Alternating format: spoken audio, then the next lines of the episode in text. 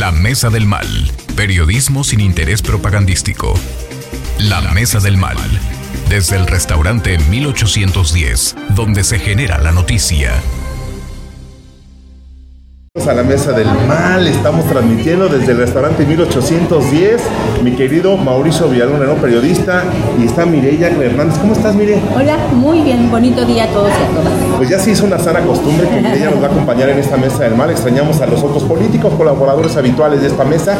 Y bueno, pues entramos de lleno ya con una entrevista con la doctora Martina Pérez Rendón, a quien agradezco que nos haya tomado la llamada a la secretaria de Salud del Poder Ejecutivo del Estado para abordar un poco el tema de ayer. Sacó un comunicado la UNAM, la Universidad Nacional Autónoma de México, acerca de pues, recomendaciones por posible aumento en variantes del COVID y cómo estamos aquí en Querétaro a propósito del tema. Doctora, muy buenos días, ¿cómo está?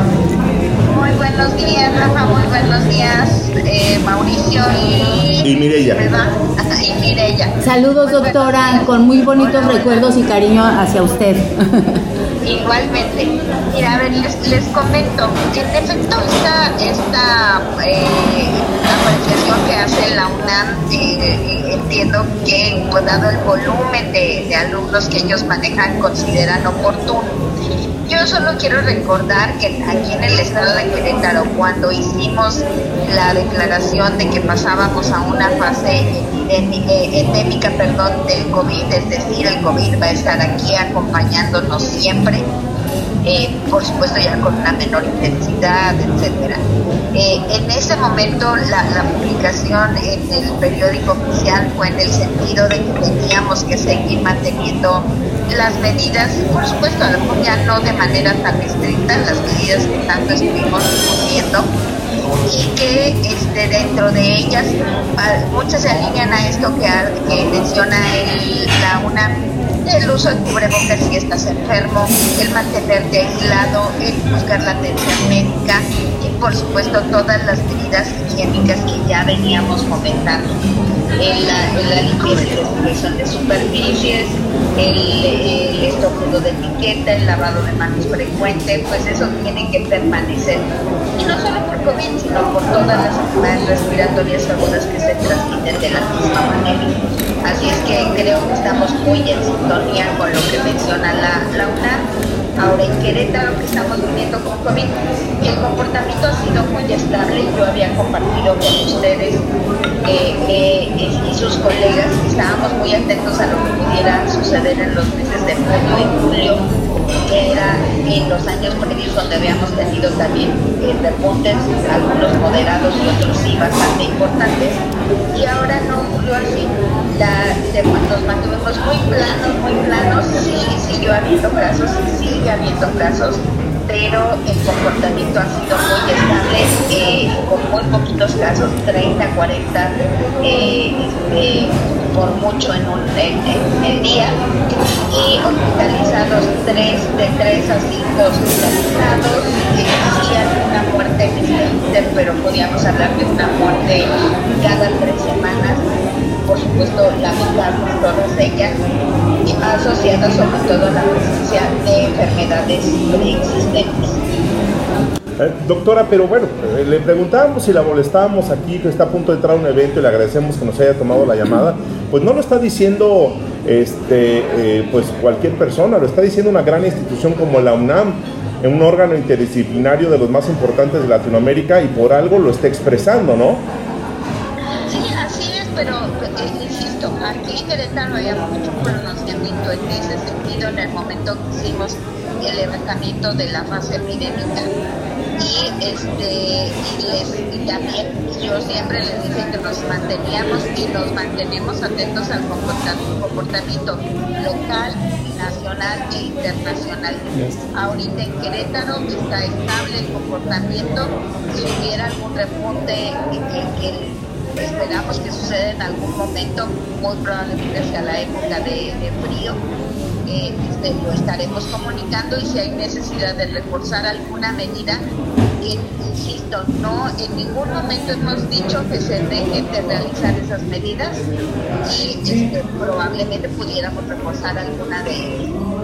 Agradeciéndole la llamada, doctora, y finalmente nada más para abordar Este, y harán revisiones a restaurantes ahora con el amparo de, de la Cámara Nacional de la Industria de los Restaurantes para las áreas de fumadores. ¿Ya están realizando las revisiones, doctora? Empezamos ya desde hace alguna temporada hasta ahorita ningún establecimiento nos ha presentado algún amparo, eh, aún de los que están afiliados a Calidad.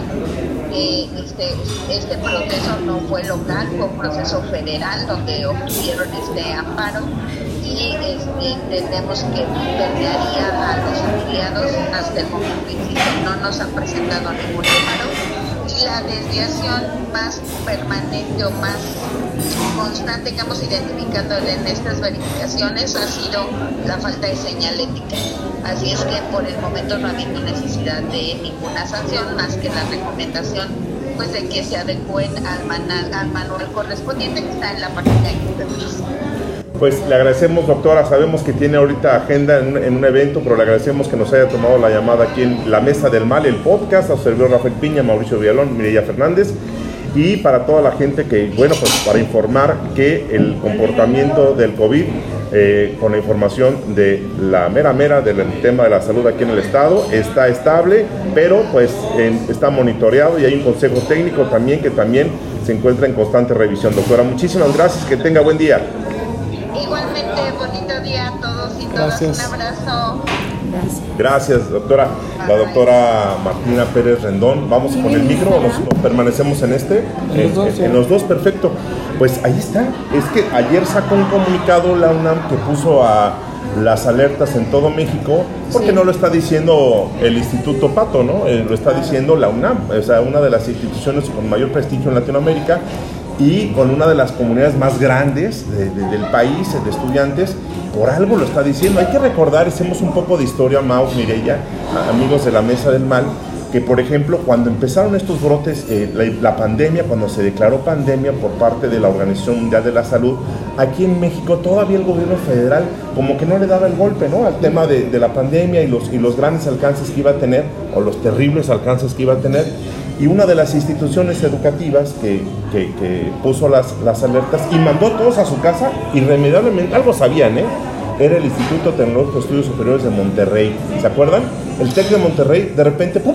mandó a todos a sus casas, a todos a sus casas. Se cerraron las instituciones, se cerró el sistema TEC de Monterrey físicamente y entonces los gobiernos dijeron, ah, caray, esto sí viene fuerte, ¿no? Esto sí viene en serio. Bueno, yo ahí difiero un poquito. Yo creo que el gobierno federal sí hizo un gran trabajo en el tema de la pandemia.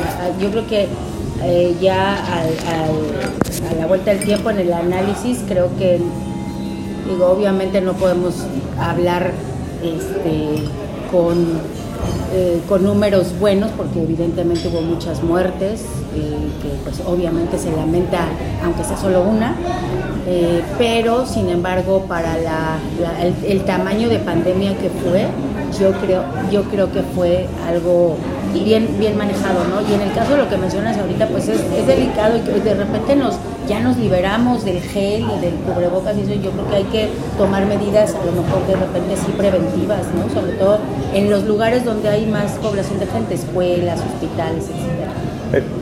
Eh, bueno, sin embargo, los números finalmente no dieron, ¿no? Damos la bienvenida a Gabriel Morales, periodista, que también nos hace el honor de visitarnos de vez en cuando a la mesa del mal. Los números no dieron finalmente al gobierno, ¿no? O sea, de repente los números que pronosticaban, pues no fueron los que eh, del COVID, los que se dieron y, fueron mucho más. Estamos hablando de la mesa del mal, de los temas del COVID y el comunicado de la UNAM. Acabamos de entrevistar a, Martina Pérez Rendón y dice que el comportamiento es estable aquí en Querétaro, pero eh, se está monitoreando, ¿no? No se puede dejar a un lado. Gabriel. Yo creo que la pandemia de COVID nos, deja una gran enseñanza que los virus no tienen palabra de honor. O sea, porque tal vez ya se ha dicho conocido, pero así como en el 2009 ya había bichos conocidos de la influenza, de repente hay variantes nuevas que cambian el juego. Espero que hayamos ya también aprendido muchas cosas sobre la importancia de la ventilación en espacios cerrados para evitar enfermedades respiratorias y no volvamos a cosas como rociarnos cositas este, para entrar o los tapetes sanitizantes que solo eran esparcidero de lodo. Pero bueno, ya, ya aprendimos, ¿no? Conocí dos o tres personas que les eran zapatos de tela y con cloro y les fastidiaron sus zapatos de tela y al final pues pues no, esa no era una medida efectiva.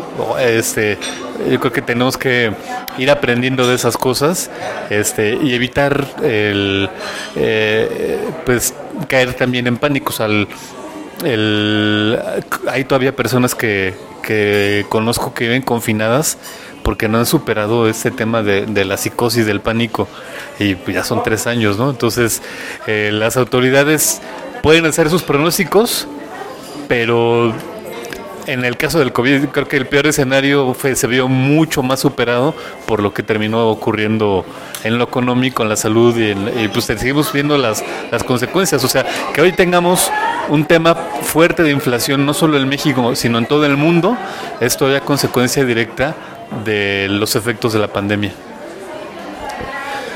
Bueno, pues el asunto de que quiere regresar eh, las cifras altas, la toda la controversia que hubo, todo lo que lo bien o mal que se actuó en diferentes países, los que estaban reticentes a creer, los mitos de que era una cosa creada que se vuelve a recrear nuevamente. Entonces sí es realmente una... Yo, yo estaba recordando ayer las compras de pánico en un supermercado increíble, no solamente como en películas. Y ahora pues ya el virus pasó como que, ah, tiene COVID, ah, bueno, pues tiene COVID, pero antes cuidado, ¿no? Porque hasta salían memes de un gato que le estornudaban y se iba corriendo, ¿no? No sé si lo recuerden. Entonces me parece que, como tú dices, como dijo la doctora, tenemos que aprender a que el COVID no se va a ir, es como la gripe, es como la influenza, es como el catarro, y nada más que pues ya está, ya está dominado, ya conocimos un poquito más. Eran, eran aquellos paliativos, ¿no? Que decía mi querido Gabriel Morales, que me da mucho gusto saludarte, Gabo, que vengas de vez en cuando acá con nosotros, que tu agenda te lo permite, me quedo compañero y colega periodista de la redacción de Multimundo Radio, grandes experiencias. Oye, y de la redacción de Incro, claro. Oye, paliativos, ¿no? Como el tapete sanitizante, como, o aquella pifia, ¿se acuerdan ustedes de aquella pifia de... que nunca tenía alcohol porque se, se secaba, ¿no? Se secaba inmediatamente. Oye, hay una pifia que dijeron, no, es que en Walmart y en Sams taparon y bloquearon ciertas zonas para que tú no adquirieras ciertos productos. ¿Te acuerdas, Gabriel, cómo esa pifia de la fue quién era Carlos Abacuc, el presidente Canaco, que mandó cerrar este algunos algunos áreas de los supermercados? ¿Qué pasó ahí? Pues el desconocimiento, no saben que lo que se hace escaso se hace más valioso, entonces eh, eh, generaron que productos como el papel de baño se genera esa percepción de que van a ser escasos, se hicieron valiosos, deseables y, se hicieron y caros y caros. Este, yo creo la, la pandemia que dejar este, muy claro el mecanismo de la ley de oferta y demanda. Este, ¿Quiénes triunfaron? Sí, y los que y, el sentido de que en toda crisis hay oportunidad, oportunidad de irte al carajo, oportunidad de sacarle provecho. Todos los que reconvirtieron sus negocios para atender temas de COVID, pues hoy no tienen ningún problema, pero hay muchos otros que tuvieron que cerrar por su modelo de negocio y no se han recuperado. Un salón de fiestas que era precioso aquí en Bernardo Quintana, por donde está el Epifanio, pues cerrado porque la pandemia los mató, no podías hacer fiestas. Pero otra, por ejemplo, otra empresa queretana que se dedica a crear empaques de plástico, este, que se reconvirtieron para hacer caretas y sobrevivieron la pandemia, mantuvieron su nómina bien y, sobrevivieron. O sea, ahí queda muy, muy nítido esta expresión de que las crisis son oportunidad, las que tienes oportunidad de irte al carajo o la oportunidad de, sobresalir. Oye, wow. Las crisis, como dice Gabo, son como una ola que si traes tu tabla de surf y sabes surfear, te combino. Vea cuánta gente se hizo millonaria. Yo conozco un jovencito que se dedicó a hacer pruebas de COVID y se fue al Mundial de Qatar. Eso, sí es convertir, ¿no? el problema en una oportunidad. Y yo creo que ahora sí hay, hay que tener ciertas medidas este, de prevención y como dice Gabo, no, no, no caer en pánico, pero sí tener ciertas medidas de prevención, porque ya viene, va a entrar la época eh, más complicada, que es la, época de otoño, invierno, ¿no? Entonces ahí se complica con la influenza y todo esto, entonces sí hay que tener medidas de precaución. Hoy López Gatel como que carraspeaba, así como, eh, bueno, eh, así, hoy, hoy en la mañanera López Gatel estaba informando un poco en el martes de la salud, pues que no hay que alarmarse, ¿no? También nos lo dijo aquella vez, no hay que alarmarse, la verdad es que... También muertos cuando mucho, ¿no? Ay, perdón. No, no, bueno, las cosas como son, ahí están los números. Lo que sí es que no podemos negar, por ejemplo, que hubo productos que, como dice Mau, se volvieron millonarios. El ISOL era como un objeto del deseo, ¿no? Ahora lo ves y, bueno, dice, tú y yo tenemos un problema, pequeño Laisol. ¿Dónde estabas cuando te necesité? Bueno, hasta aquí te dejamos el tema del COVID y bueno, vamos al tema político, que eso es lo que nos... nos a ver, Gabriel Morales, ya que está aquí con nosotros, es, una, es un apasionado, ¿eh? porque viene la señora X y la señora X con toda la estructura, se ha dicho mucho, este, ¿qué podemos esperar de esa visita? Ya vinieron todos los señores corcholatescos, ya verdad, todos vinieron, no, faltó Noroña, faltó Gerardo Fernández Noroña, ¿no? Creo que venga, ¿o sí? ¿No quieres que venga? No digo, no creo, a lo mejor. No dije, no quieres que, no, dije, no quieres. bueno, porque a lo mejor le va- no le va a dar tiempo de aquí a septiembre a- de visitar a lo mejor los estados más grandes. ¿Sí? Ya, ya dijeron, bueno, vino, vino la gente de Marcelo Ebrard, pero ¿qué pasa con la señora X, Gabriel? Viene y hay una alta expectativa, hasta funcionarios ya se están poniendo guapitos. Pues pasa que somos un país de costumbres. Este, no sé si te acuerdas en los años 80 cuando había el famoso tapado y ya se sabía cuál era la señal. Había otro fenómeno de la cultura mexicana, cultura política mexicana que le llamaban el cargado. Entonces, a la cargada, la cargada, la bufalada o la cargada. Entonces, pues hay ahorita dentro del frente muy en particular del dentro del PAN pues cargada a favor de, de Gálvez por la expectativa, o sea, por la el, eh, Xochitl Gálvez ha logrado eh, representar la posibilidad de competirle a Morena. Entonces, no lo sé. Ya eso, eso es algo que, que- que tendremos más oportunidad de verlo más cercana a la, mm, a la elección. Porque si ahorita ves partido contra partido, pues sí ha subido Xochitl, pero sacaban una encuesta hace dos o tres días que incluso Manuel Velasco le ganaba a Xochitl. Entonces, eh, habrá que ver, este, hacer la, la criba, la decantación de las encuestas serias, las no serias, las de ocasión, eh, para tener buena información. Este, pero pues tiene grandes posibilidades de éxito porque el, ya logró representar la posibilidad de competir. Eh, que, que ese, es, ese, es ese es el primer, voy a hablar con anglicismo que me fastidian, pero el primer asset, la primera cualidad que debe reunir un candidato, poder representar la posibilidad de solucionar problemas.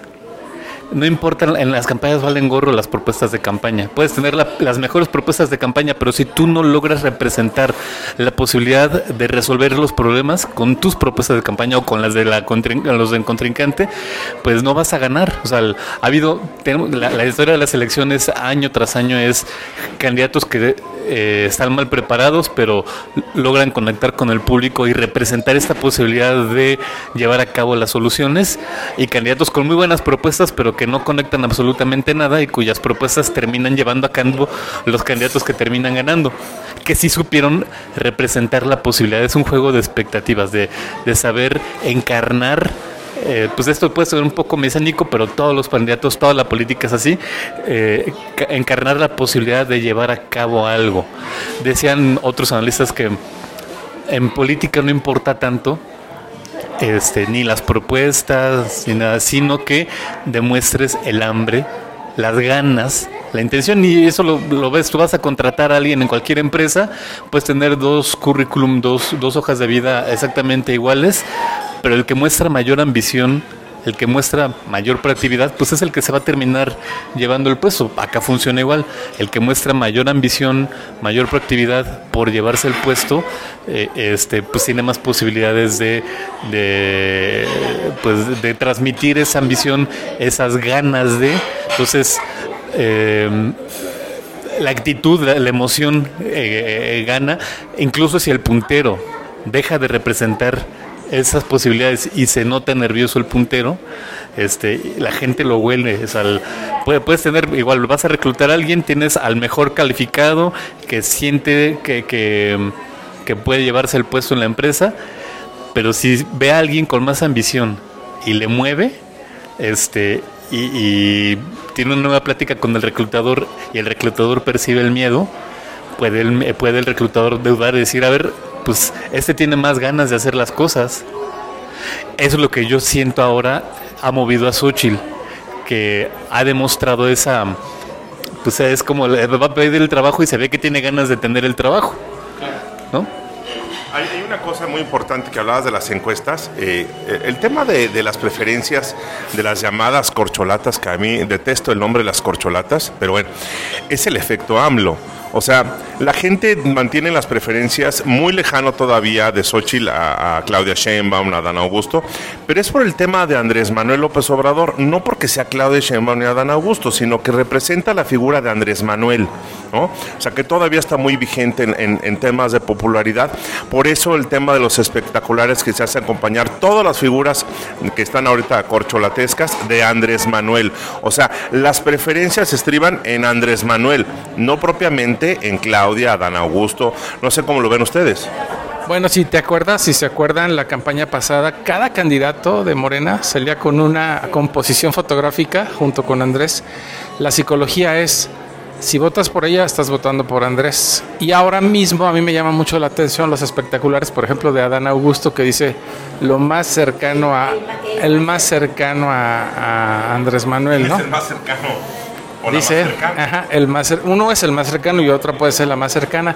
Entonces, prácticamente, no sé yo, no, sería muy atrevido decir que hubiese querido ganar la mayoría absoluta del Congreso para hacer la reelección, pero como no se puede, ahora vamos a hacer, mira, si votas por Claudia, va, va a seguir Andrés. O sea, eso es en lo que yo espero no te moleste eh, juegan un poquito con la confusión y la ignorancia de muchísima gente al decir, mira, si votas por ella va a seguir gobernando Andrés y eso pues eso en política no es bien visto. ¿Qué opinas, mire?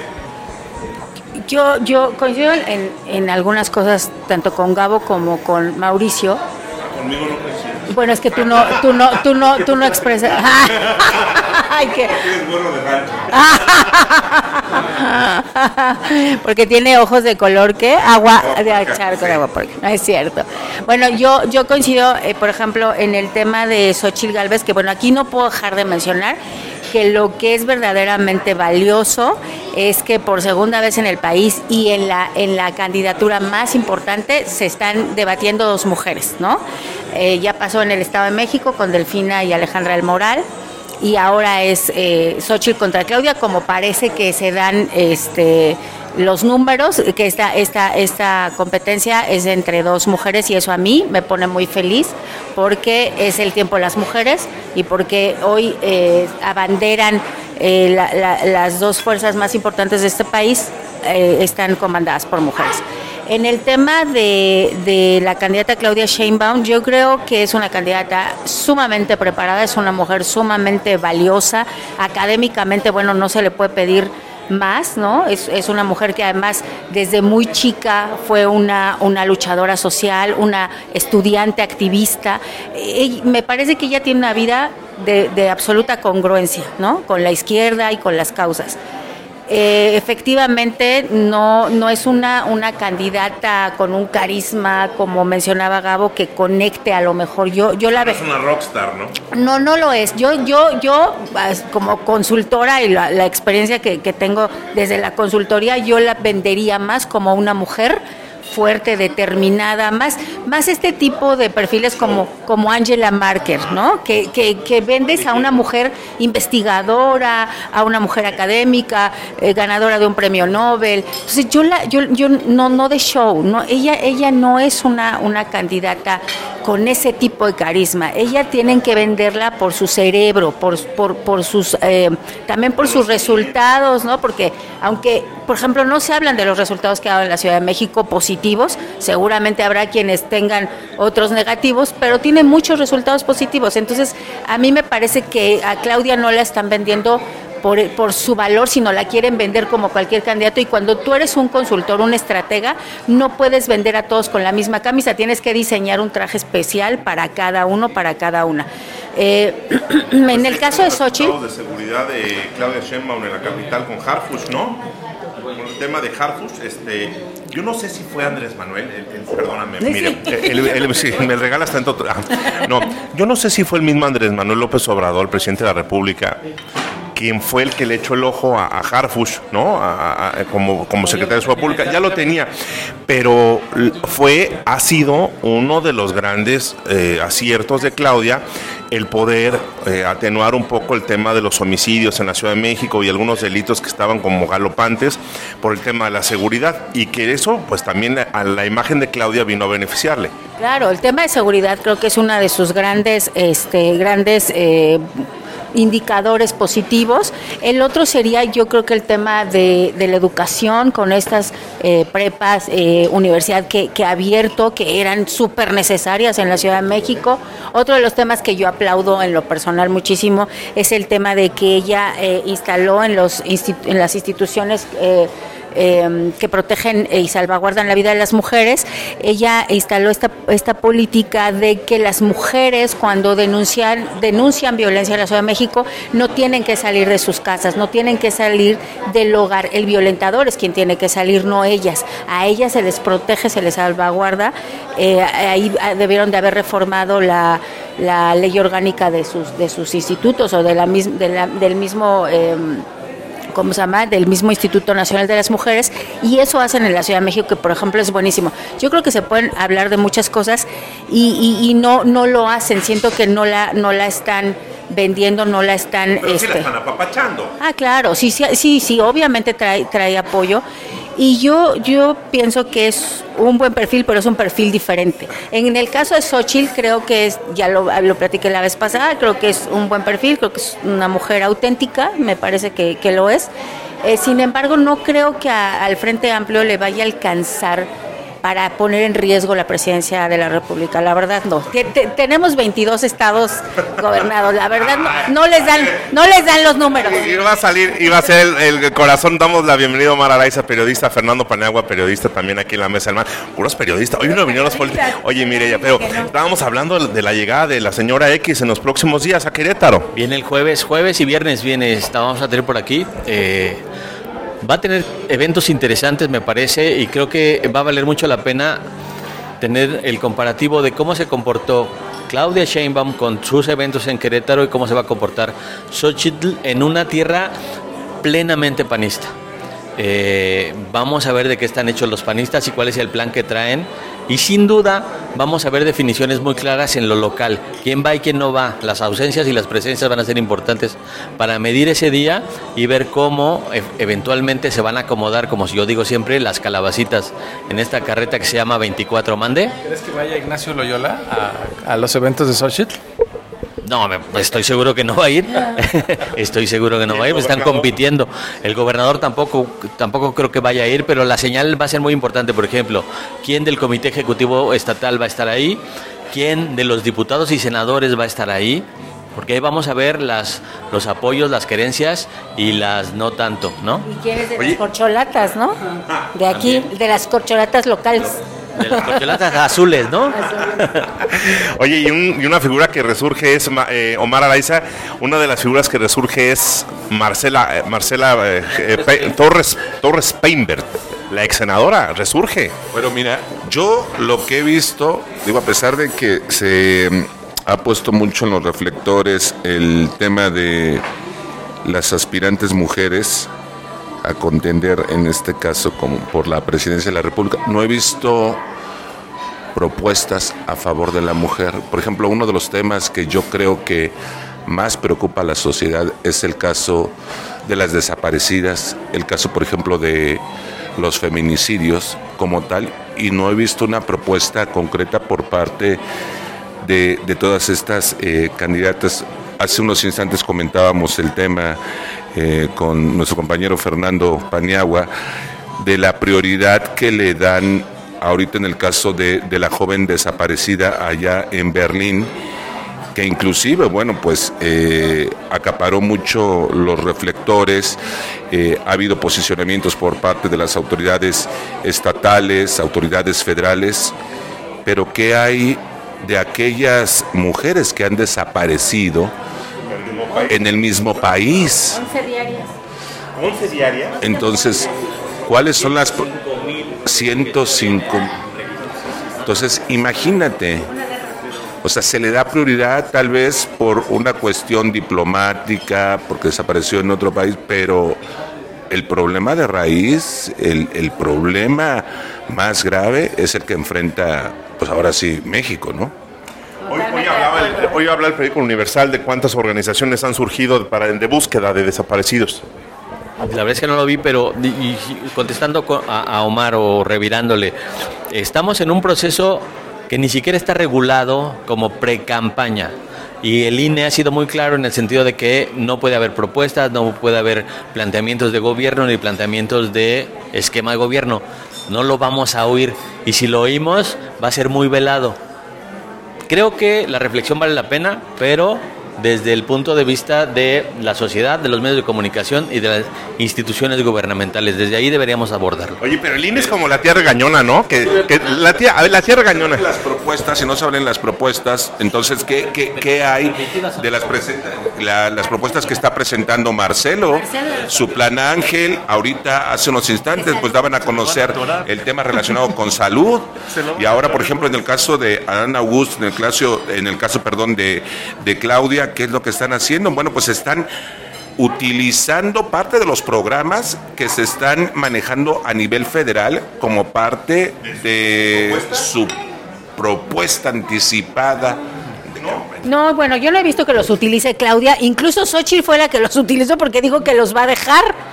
Ella fue la que la que mencionó que los que los programas de gobierno este los va los va los va si ella llega a la presidencia de la República en respuesta a la ay, ay, Fox no, bueno Fox ni siquiera vale la pena la verdad hablar de resaltar Oigan, en este caso las acciones que se han implementado por parte del gobierno federal y los alcances que va a tener a- para el próximo año. Ya, ya no dejaron terminar a Fernando Paneago que decía que el INE es como, la, es como la tía regañona que te dice que te va a castigar, pero luego no te castiga, nada más le dice a tus papás que te portaste mal. Mira, a ver, yo, yo, yo reflexionaba hace un par de días en- en- sobre ese tema. Eh, las corcholatas y los aspirantes, tanto de Morena como del Frente, eh, no pueden hacer campaña, pero hacen campaña. Eh, y violan la ley, por lo tanto. El INE debería decirles no pueden hacer campaña e inhabilitarlos. Y no lo hace, lo que hace es que emite una serie de reglamentación para medio regular y hacerles tolerable esta campaña. Y el presidente además se la pasa difundiendo encuestas que no debería difundir y promoviendo a, sus, a los candidatos de su partido y atacando a la principal candidata de la oposición.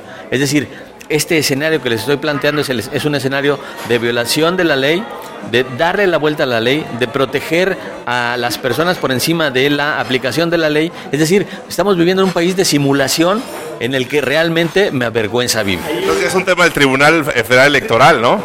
Aquí el problema es que el- las leyes están hechas para no cumplirlas, porque son leyes absurdas. Eh, No sé si leyeron todos El Principito, cuando va el Principito y, y visita al rey, y el rey les dice, este, te voy a dar una orden, y le da una orden.